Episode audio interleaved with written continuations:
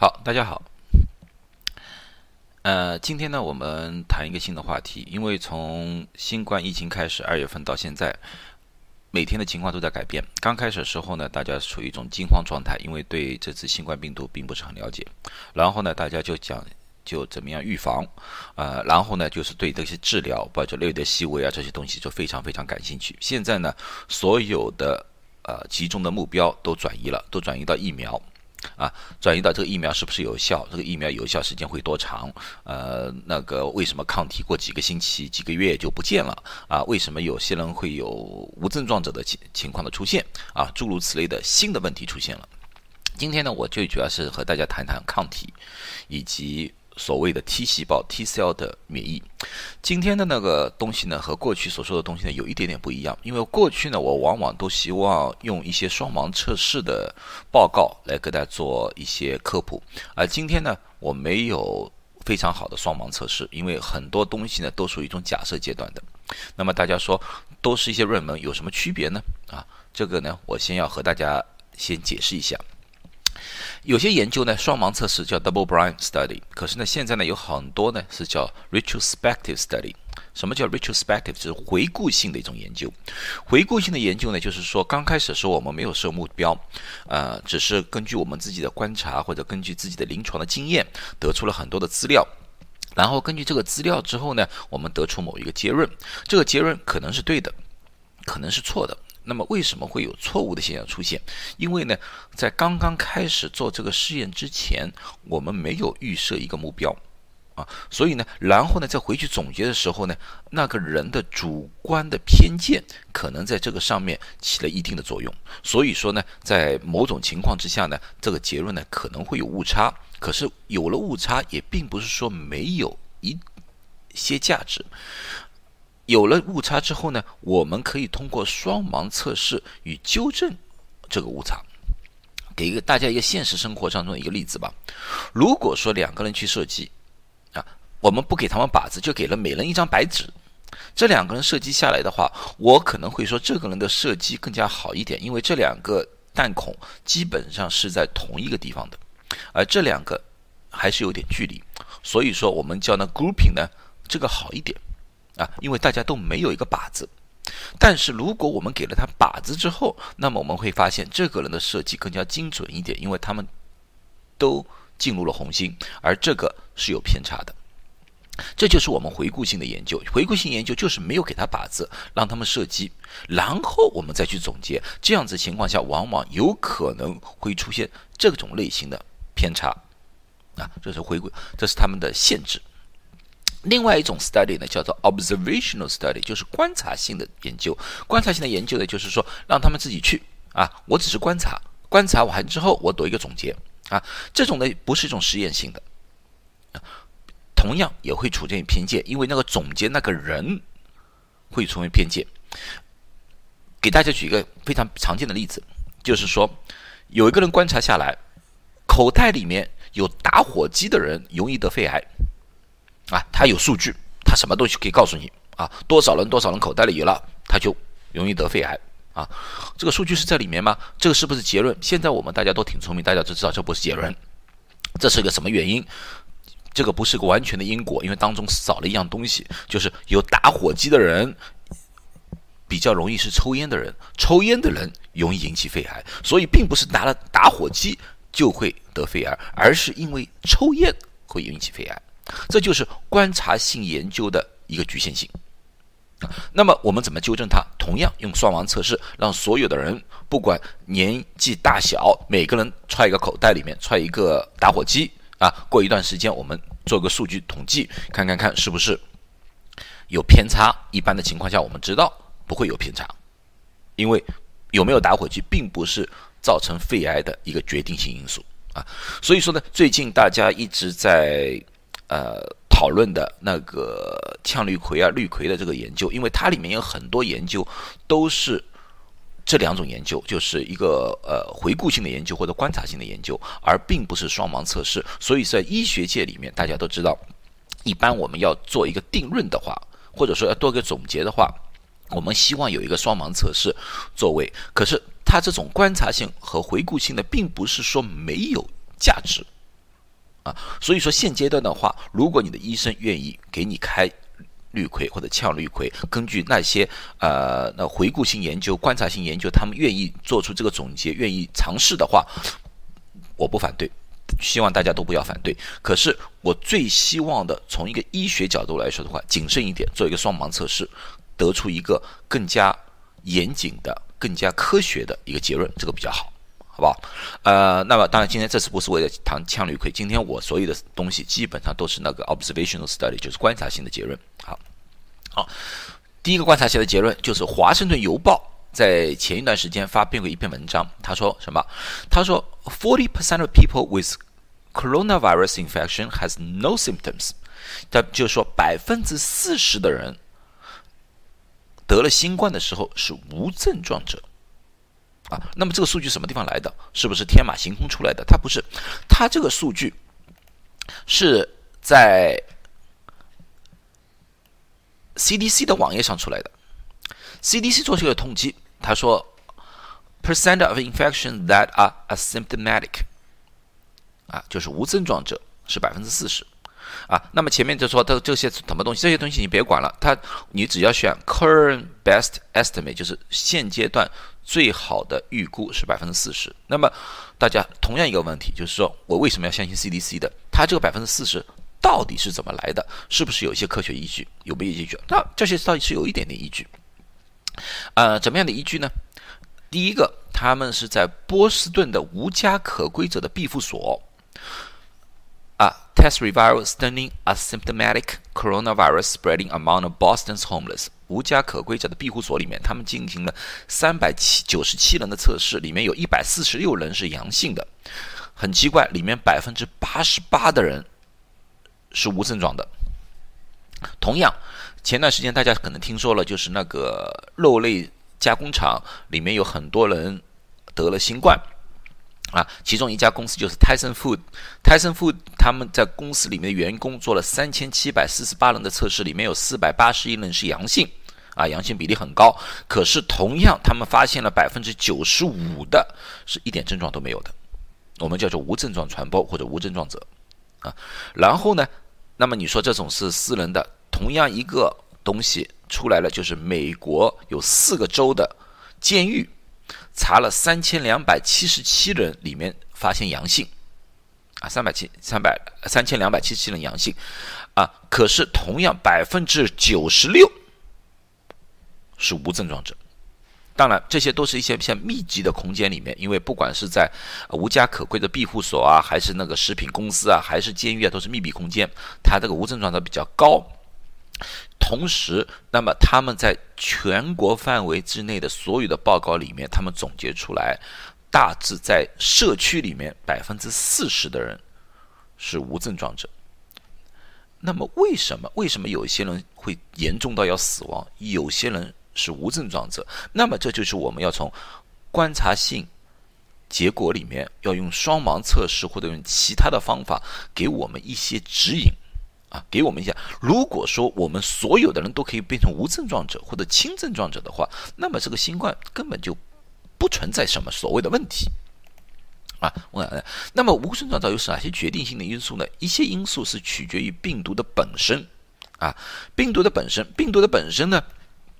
这个和病毒本身的基因有关。那个最近大家可能也听说了啊，病毒有些变异啦，啊，这些变异可能变严重啦，也有人说可能变得更加轻了。这个你不要管了，这个基因是有关系的。可基因这些东西呢，我们现在的科学还无法控制这个基基因的变化啊，这个我们不能做的。第二个呢，就是。病毒的数量，待会儿我会详细的讲病毒的数量和这个无症状者之间关系。另外一个呢，最主要的原因呢是个人类我们自身的关系，自身还有基因，我们的基因同样我们还不会改变啊。有些人的基因比较强大，可以战胜这个病毒，变成无症状者；有些人的基因比较弱一点，还有人类的年龄，年纪比较大的，他的抵抗能力比较差，那么他可能就是症状可能比较严重一点。还有的人类的健康状况。联合健康就最主要，我还是说了，就是个免疫的免疫功能。有些人因为有其他疾病啊，造成了那个免疫功能降低啊，诸如此类的。可是我们现在要很明确的啊，我不是一个啊呃病毒细胞专家，也不是一个免疫学的专家，可是当然我会知道一些。那么我详细介绍一下抗体是怎么一回事情，怎么样产生的？就是人类如果出现了啊呃被个病毒侵蚀的时候，它会刺激一个 T 细胞的产生，而 T 细胞刺激了。啊，病毒刺激了 T 细胞的产生，而 T 细胞刺激了 B 细胞的产生，而 B 细胞才是最主要的造成产生抗体，而这个抗体是最后关键武器去消灭这个病毒。这个病毒，可是这里面会有一个问题，这就是大家这当前最比较感兴趣的，就是说抗体两三个月就没有了啊，对不对？是不是真的？是不是假的？是真的。T 细胞、啊 B 细胞和抗体，从我们以往的经验来看的话，对冠状病毒来看的话，只有几个月时间，这个不是一个新的东西来的啊，这个都知道，这个抗体只有几个月时间啊。那么大家就说，那么疫苗是不是没用？疫苗不是没用，疫苗最主要是什么原因？疫苗最主要的是要刺激一个 T 细胞的产生，而 T 细胞可以在人体之内存活。几年时间，根据以往的冠状病毒的人体反应，这个 T 细胞会有几年时间，所以这个才是最关键的一个东西来的。所以所有的现在的疫苗，并不是说抗体会不会产生，抗体会产生，会产生啊。可是抗体产生，像刚才我说了，可能只有几个月的时间。现在最主要是刺激 T 细胞的产生，这也就是为什么很多时候。那个疫苗打两针或者三针，就是为了刺激 T 细胞的产生，啊，如果一针就可以产生 T 细胞的话，那么这个疫苗保证是非常非常有效的，啊，如果要打三针以上的话，那么这个疫苗基本上应该可以淘汰的，因为它无法刺激 T 细胞在人体之内产生的那个效果会很短很短，啊，这个是不是我们想要的？所以现在我们比较注重的、比较关注的，啊，在我的眼里是 T 细胞。那么，对 T 细胞的产生，对 T 细胞的产生，呃，里面有很多很多不同的实验。现在我先做一讲一个实验，这个实验是在上个月啊发表的，在那个 Cell 细胞科学上。他说了，Target of the T cell response to SARS-CoV-2 coronavirus in human with COVID-19 disease and unexposed individual。我帮他翻译一下，OK？他说。它最主要是测试 T 细胞的在体内的反应。一部分的人是感染了新冠的，一部分人是没有感染新冠的。他最进行 T 细胞的对比。那么有些人说了，那么 T 细胞，如果你没有感染了，哪怕哪里来的 T 细胞的反应啊？这就是一个问题。因为冠状病毒有很多很多种，包括过去的非典啊啊。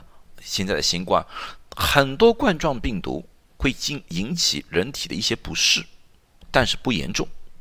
除了新冠和呃和那个非典和其他一些比较严重的变异的一种冠状病毒，可是它们在普通的结构上面啊，或者说上面的一些蛋白上面是有很接近的。所以说，人可能往往在不知不觉中已经被其他的冠状病毒给感染了，而人体里面已经储存了一定的 T 细胞，而这些 T 细胞对新冠是有一定压制作用的，啊，压制作用的。好，他们测试两类人，这一般的呢是新冠康复者，他们发现接近百分之一百的有 T 细胞反应。那么人家说，你为什么用接近而不是？百分之一百，这就是我刚才所说的人体的差异。有些人由于某种原因，他的 T 细胞无法反应，或者说反应非常弱，啊，所以我说接近基本上是百分之一百。然后呢，他们为了做的更加完善一点，他们用了百二零一五年到二零一八年的血液捐献者这些剩余的血液，他们进行测试。因为二零一九年年尾的时候，我们有最早的广。包送了新冠病毒的出现，所以二零一九年到底什么时候出现什么，这个不是我在要讨论的范围之内。所以他们用了二零一五年到二零一八年，完全排除了新冠那时候存在的可能性。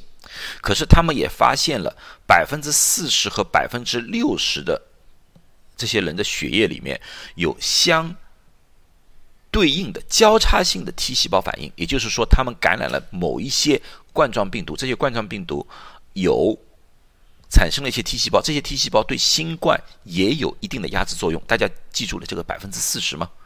百分之四十是什么？百分之四十就是我们刚才所说的无症状者有百分之四十，这是个巧合吗？啊，这个我就说了，这个就给大家一些提示，那么可以进一步的研究，进一步的研究啊，这个测试是不是单单在纽约有呢？因为这个报研究是在纽约有呢，还是其他地方都有呢？啊，其他地方都有，德国也做了其他类型的测试，他们。得出的结论是百分之三十五的健康人里面有新冠 T 细胞的交叉反应，新加坡更高，百分之五十健康的人里面有交叉性的新冠反应，也就是说，这批人可能非常有可能就是无症状者。OK，那么在这种情况之下的话，我们知道像纽约。有百分之二十的人感染了，加上这个百分之四十的无症状者，或者说百分之四十的有 T 细胞交叉反应的，加起来就百分之六十。那个百分之六十就是我们大家所期待的所谓的集体免疫的一个底线啊，这也可能就可以解释了为什么纽约现在被感染的人数，哪怕开放了感染人数，这这么低啊，这也许可以。啊，这只是我的一个推断，啊，不一定正确。就是刚才我说了，这种观察性的结论往往会有我主观意识上的一些偏差，这需要进一步的论证。但是这也可以给大家一个提示，也可以让大家在这个基础之上进行进一步的研究，得出一个更加好的结论。啊，另外一个我刚才说了，就是病毒的数量也是一个关键性的问题。啊，这个呢，同样也有一些观察性的报告啊。我不知道大家记不记得，在新冠刚刚发生的时候，有一个游轮叫 Diamond Princess，在加州停靠的一个 Diamond Princess 上面有很多很多的新冠病人。当时情况下，因为一个新冠刚刚开始，所以对大家对这个新冠并不是太了解，所以当时没有什么呃社交距离啊，也没有戴口罩啊这方面问题。后来呢，这个 Diamond Princess 下船之后，大家全部统一测试，然后发现。有百分之四十七的人属无症状者，啊，这个和我刚才说的百分之四十又非常接接近了，啊，当然了，这的什么原因？我们先，我刚才已经说了，有可能就是人体本身就有一点的 T 细胞可以抵抗住，啊，有有这个可能性。可是呢，后来呢，在疫情发展到一当中呢，有些游轮呢还是出发了，阿根廷有一艘南极的游轮出发了。出发了之后呢，他在出发之前先做了呃体温测试啊，诸如此类的。然后可是上了船之后呢，有一个人开始发烧，有新冠症状。当时呢，他的游轮就要求大家全部都戴口罩，保持社交距离。下了船之后呢，很不幸，还是有超过一半的人有新冠，因为他去测试有新冠。可是他这里面有百分之八十一的是无症状者。那不得不使大家考虑到一个问题啊，是不是口罩？由于戴了口罩，你被哪怕被感染到，你吸吸入的那个病毒的数量大大的减少了，所以呢，你的人体就可以有时间、有这个精力、有这个能力抵抗住了这个病毒，而并不使它严重，就变成了一种无症状者或者轻症状者。啊，这个也在一个报告里面有人谈过。啊，这个是在七月三十一号的时候也有人谈过。他说，must do more than protection others during the COVID-19，就是说，刚刚开始的口罩啊，由于政治原因或者说产量的原因，美国或者欧洲大家啊不用戴口罩啊，后来改成要戴口罩。可是当当时的口罩的那个口号就是说，口罩并不是为了保护自己，而是为了保护大家，因为你的飞沫不会飞溅。啊，可是现在进一步的从这个例子上来看的话，当病毒的数量大大减少的时候，你这个口罩对你完全是有保护作用的，因为你人体可能会接触非常少的病毒，而使你的人体产生一定的免疫反应。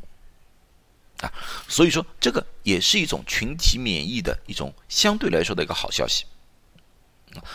可是这些所有的我说的所有的这一些都是观察性的，因为这都不是双盲的，都是后后瞻性的。因为像这个都是后来得出了一些做总结，这些并不代表所有的一个科学家都是认同的，这只是我的一个推测。但是我觉得我这个推测是有一定的数据的基础的啊。当然，我也很希望我的推测是正确的，因为如果我的推测正确的话，呃，集体免疫并不遥远了。啊，呃，那么对我们以后啊开放各种各样的东西，也是相对来说有了一定的呃健康上的保证啊。同时呢，我的这些推断呢，也可以解释出为什么一些年轻人得病的比较高，可是呢，年轻人以为自己抵抗能力比较好，所以说呢，他相相相对来说呢症状比较轻啊，或者是容易聚合，可是他得病率还是比较高，还是有症状的。还是有症状的，可是他只最主要他自身的免疫能力好，因为他们那个人生的经验比较少，所以说他那个 T 细胞的那个交叉感染的啊交叉反应的情况可能少好多啊，这些东西都是一个都是一些猜猜测，可是我想给大家一点希望，给大家一些呃在理论上的依据。好，希望大家都健康，还是最主要的。我还是说了，最后戴戴戴戴口罩，戴了口罩，现在。过去我的口号是戴了口罩是保护别人，现在戴口罩的口号就是你不但保护了别人，也可能保护了自己。好，今天就讲到这里，等到下次我们有更多的疫苗的消息的话，我会更多的和大家分析哪个每个疫苗到底有什么样的优势，有什么地方不足的地方。好，谢谢，再见。